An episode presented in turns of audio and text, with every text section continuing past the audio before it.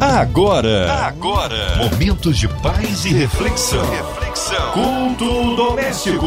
A palavra de Deus para o seu coração. Com Márcia Cartier. Aleluia! Deus é tremendo, a Ele honra, glória, louvor e majestade. Deus é bom em todo tempo, em todo tempo, Deus é bom. Hoje conosco é ele, Pastor Manuel Antônio Ribeiro da ADECIM. A paz, Pastor Manuel Antônio, que bom recebê-lo aqui no Culto Doméstico. Boa noite, Márcia Cartier. Aos nossos ouvintes, graça e paz e que sejam grandemente abençoados através do culto doméstico. Amém. Um abraço a todos da Decim, prestigiando nosso pastor Manuel Antônio Ribeiro e a todos nós da 93. A palavra hoje no Antigo Testamento é isso, pastor? Você pode abrir a sua Bíblia no texto do livro do profeta Isaías, capítulo 6, versículo 1 a 8. A palavra de Deus para o seu coração. No ano em que morreu o rei Uzias, eu vi ao Senhor assentado sobre um alto e sublime trono, e o seu séquito enchia o templo. Os serafins estavam acima dele, cada um tinha seis asas, com duas cobriam o rosto, e com duas cobriam os pés, e com duas voavam. E clamavam uns para os outros, dizendo: Santo, Santo, Santo é o Senhor dos exércitos toda a terra está cheia da sua glória. E os umbrais das portas se moveram com a voz do que clamava, e a casa se encheu de fumaça. Então disse eu: Ai de mim que vou perecendo, porque eu sou um homem de lábios impuros e habito no meio de um povo de impuros lábios. E os meus olhos viram o Rei, o Senhor dos exércitos. Mas um dos serafins voou para mim, trazendo na mão uma brasa viva que tirara do altar com uma atenaz. E com ela tocou a minha boca e disse: Eis que isto tocou os teus lábios, e a tua iniquidade foi tirada e purificado o teu pecado.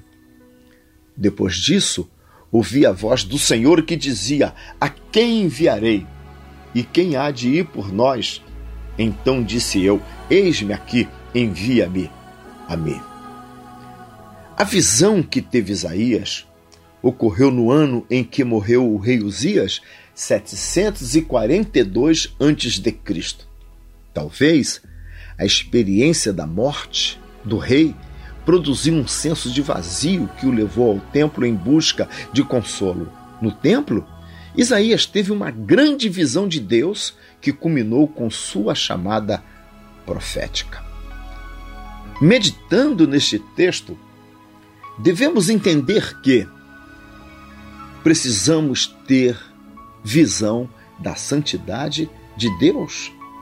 Nos versículos 1 e 2, visualizamos os serafins, uma classe especial de anjos, declarando que Deus é santo por três vezes.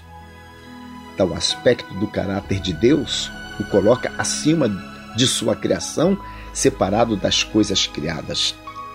O salmista Asaf declarou no Salmo 77, versículo 13: Não há Deus que seja tão grande como nosso Deus. Amados, nós precisamos ter isto no coração. Deus é elevado, é absolutamente santo. Não há outro tão grande como ele. Por isso que meu pecado sempre irá ofendê-lo. Amados irmãos, isso também se dá conosco.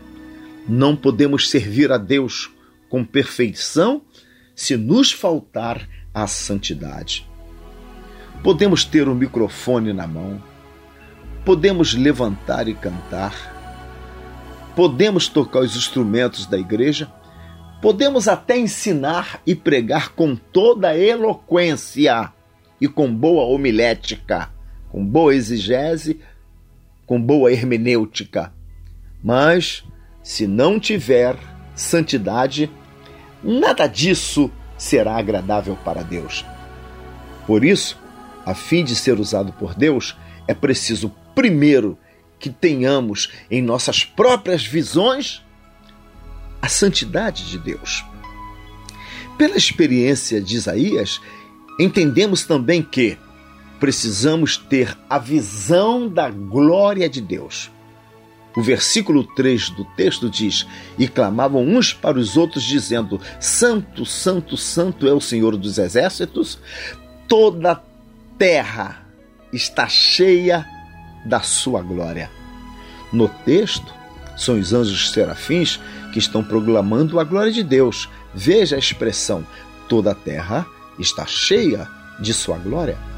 Isaías podia perceber uma pequena demonstração desta glória ali no templo. O termo glória de Deus vem da palavra hebraica Shekinah, uma palavra que descreve a refulgente, a magnitude da manifestação divina. A glória de Deus é manifestada em toda a natureza. A natureza é descrita através do Salmo 19, versículo 1. Os céus declaram a glória de Deus. Os céus está mostrando toda a natureza. No dia em que o nascimento de Jesus foi anunciado trazendo salvação, uma multidão de anjos louvou a Deus, dizendo: Glória a Deus nas alturas. Essa glória de Deus apareceu para Moisés. Ele apacentava o rebanho de Jetro, e quando chegou a um monte chamado Horebe, apareceu um anjo do Senhor em uma chama de fogo no meio de uma sarça. Moisés olhou, viu que a sarça ardia no fogo e não se consumia. Era a glória de Deus manifestada. Oh, aleluia! Salomão, certa vez, acabando de orar, viu um fogo descer do céu e consumir os sacrifícios. A Bíblia diz que naquela hora a glória de Deus encheu a casa e todos os filhos de Israel se prostraram com o rosto em terra e adoraram e louvaram ao Senhor. Isaías, vendo a santidade de Deus e vendo a glória de Deus, examinou a si mesmo e conseguiu visualizar os seus próprios pecados. Significa que precisamos também ter a visão dos nossos pecados. Versículo 5 declara Isaías. Então disse eu: Ai de mim que vou perecendo, porque eu sou homem de lábios impuros e habito no meio de um povo de impuros lábios. E os meus olhos viram o Rei, o Senhor dos exércitos. Quando alguém contempla a glória de Deus e tem uma percepção da santidade de Deus, depois acaba olhando para si mesmo e vendo a sua miserabilidade. Quando você contempla a glória de Deus e o vê o quanto ele é santo, o seu pecado se aflora. Sua vida fica nua e patente aos olhos de Deus.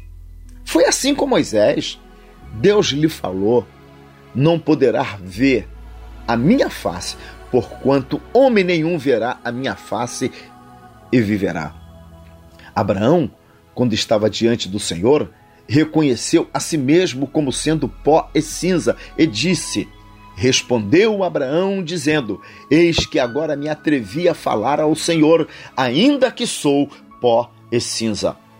Jó falou na sua profunda consciência de culpa quando reconheceu a santidade e a majestade de Deus. Disse Jó: Com o meu ouvido ouvi, mas agora te vê os meus olhos.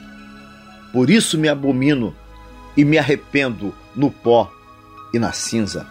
Amados, Deus quer mostrar a todos vocês hoje a sua glória. Mas preparem-se, pois os nossos corpos mortais não poderão resistir. Nossos pecados terão que ser deixados, abandonados renunciados. Aí podemos ver e receber a santidade e a glória de Deus. Você está disposto a renunciar aquilo que te incomoda para se vestir da glória de Deus? Examinando a experiência do profeta Isaías, entendemos ainda que precisamos ter a visão da purificação. Mas um dos serafins voou para mim, trazendo na mão uma brasa viva que tirara do altar com uma atenaz. E com ela tocou a minha boca e disse: Eis que isto tocou os teus lábios, e a tua iniquidade foi tirada, e purificado o teu pecado. Isaías não foi expulso da presença do Senhor. Isaías, em sua função de natureza pecaminosa, continuou na presença do Senhor. A mesma visão que lhe intensificou o sentido do seu estado pecaminoso lhe deu a certeza que seu pecado foi perdoado, o seu pecado foi purificado. Porque um daqueles serafins tomou uma brasa viva do altar e tocou nos lábios do profeta Isaías, purificando-os com fogo. O ouro somente se revela após ter sido refinado pelo fogo. Hoje você deve passar pela purificação. Amém? Diga: hoje, se Deus pôr as mãos em mim, eu deixo não farei nenhuma resistência. Finalmente, entendo também que precisamos nos colocar voluntariamente à disposição da chamada de Deus. Versículo 8. Depois disso, ouvi a voz do Senhor que dizia: A quem enviarei? E quem há de ir por nós? Então disse eu: Eis-me aqui, envia-me a mim. Devemos notar que o preparo para o serviço do Senhor passa por várias fases em nossa vida cristã. Primeiro, precisamos ter visão da santidade de Deus. Segundo, ter visão da glória de Deus. Terceiro, ter a visão dos nossos pecados. Quarto, ter a visão e a certeza da nossa purificação. Aí sim, depois vem o serviço. Deus não empurra ninguém para sua obra. Ele chama: A quem enviarei? Quem é que eu vou enviar? Sua chamada espera uma resposta. Eis-me aqui, envia-me a mim. Porém, o Senhor exige que aqueles que se enganjam em sua obra o façam com todo desprendimento possível. Lemos em Mateus capítulo 4, versículos 18 a 22, que Jesus andando junto ao mar da Galileia, viu a dois irmãos Simão chamado Pedro e André, os quais lançavam as redes ao mar, porque eram pescadores, e disse-lhes: Vinde após mim, e eu vos farei pecadores de homens. Então eles, deixando logo as redes, seguiram-no e, adiantando-se dali, viu outro dois irmãos, Tiago, filho de Zebedeu, e João, seu irmão, no barco com seu pai Zebedeu, consertando as redes, e chamou-os. Eles, deixando imediatamente o barco e seu pai, seguiram-no. Mais adiante, o texto de Mateus, capítulo 9, versículo 9 diz: E Jesus, passando adiante dali, viu assentado na recebedoria um homem chamado Mateus e disse-lhe: Segue-me. E ele, levantando-o, o seguiu. Em Lucas capítulo 6, versículos 57 a 66, está escrito: E aconteceu que, indo eles pelo caminho, lhe disse o Senhor: Seguir-te-ei para onde quer que fores. E disse-lhe Jesus: as raposas têm covis e as aves do céu ninhos, mas o filho do homem não tem onde reclinar a cabeça. E disse a outro: Segue-me. Mas ele respondeu: Senhor, deixa-me primeiro que eu vá enterrar meu pai. Mas Jesus lhe observou: Deixa os mortos enterrar os seus mortos. Porém, tu vai e anuncia o reino de Deus. Disse também o outro: Senhor, eu te seguirei, mas deixa despedir primeiro dos que estão em minha casa. E Jesus lhe disse: Ninguém que lança a mão do arado e olha para trás é apto para o reino de Deus. Concluindo esta mensagem, amados, Deus quer nos usar para abençoar a sua obra espiritual, abençoar as nossas famílias, abençoar a nossa cidade, abençoar todo mundo, abençoar todas as terras. Porém, Deus só vai usar quem estiver preparado. Esta é a hora, este é o momento. Tem agora o um encontro com Deus no altar e contemple a sua glória e a sua majestade. Seu pecado precisa ser exposto diante dele para ser purificado. E agora você estará totalmente pronto. Amém? Glória a Deus. Então, tenha uma contemplação da glória de Deus. Confesse a Deus o seu pecado.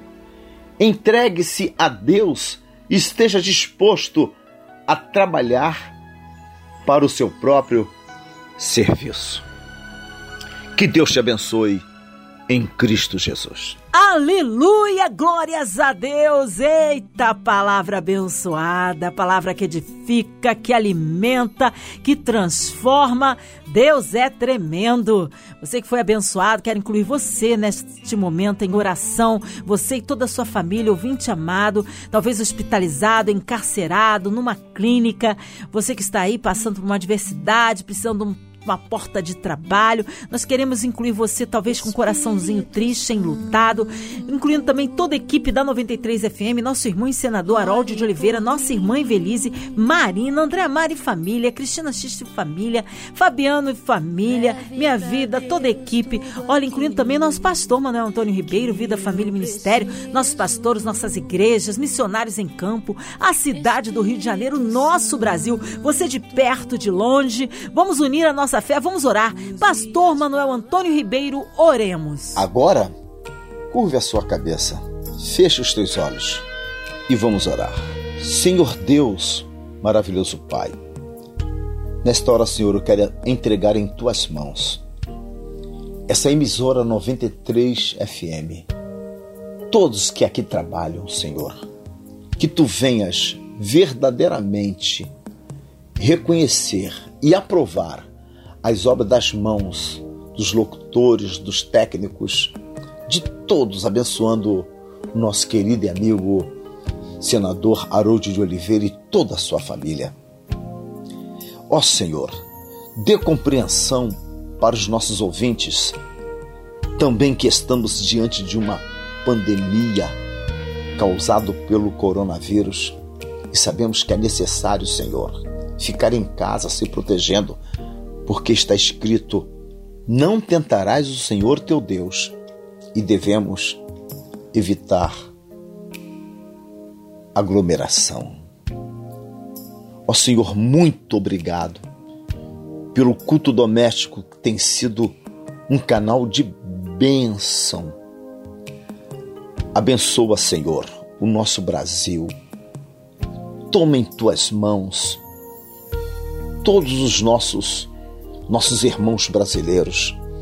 Que as tuas mãos continuem estendidas para o nosso país e para todo mundo.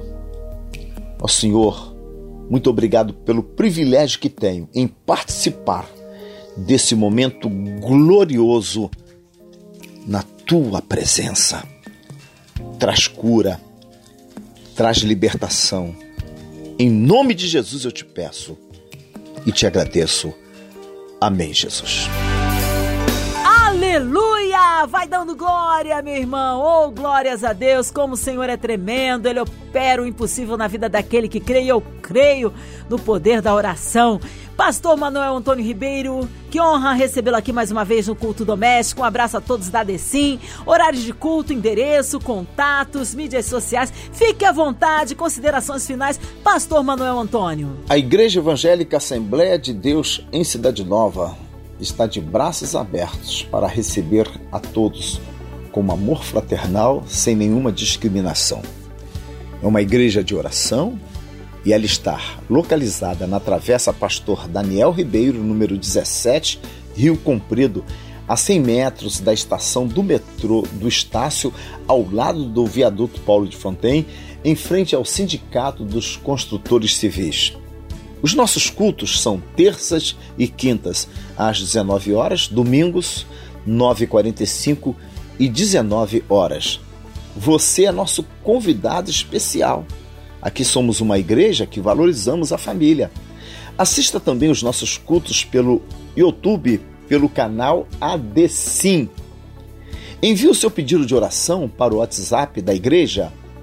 O telefone é 21 99102 0238. 99102 0238. Estaremos levando o seu pedido de oração ao nosso monte, aonde eu oro, clamando por sua vida. Deus abençoe minha querida irmã Márcia Cartier e a todos os nossos ouvintes. Amém. Obrigada aí pela palavra, pela presença. Pastor Manuel Antônio Ribeiro, seja breve retorno aqui, nosso pastor. E um abraço mais uma vez a todos da Decim. E a você, ouvinte amado, continue por aqui. Lembrando que de segunda a sexta, na sua 93, você ouve o Culto Doméstico. Também em podcasts nas principais plataformas digitais. Ouça e compartilhe. Você ouviu? Você ouviu? Momentos de paz e reflexão. reflexão. Culto doméstico. A palavra de Deus para o seu coração.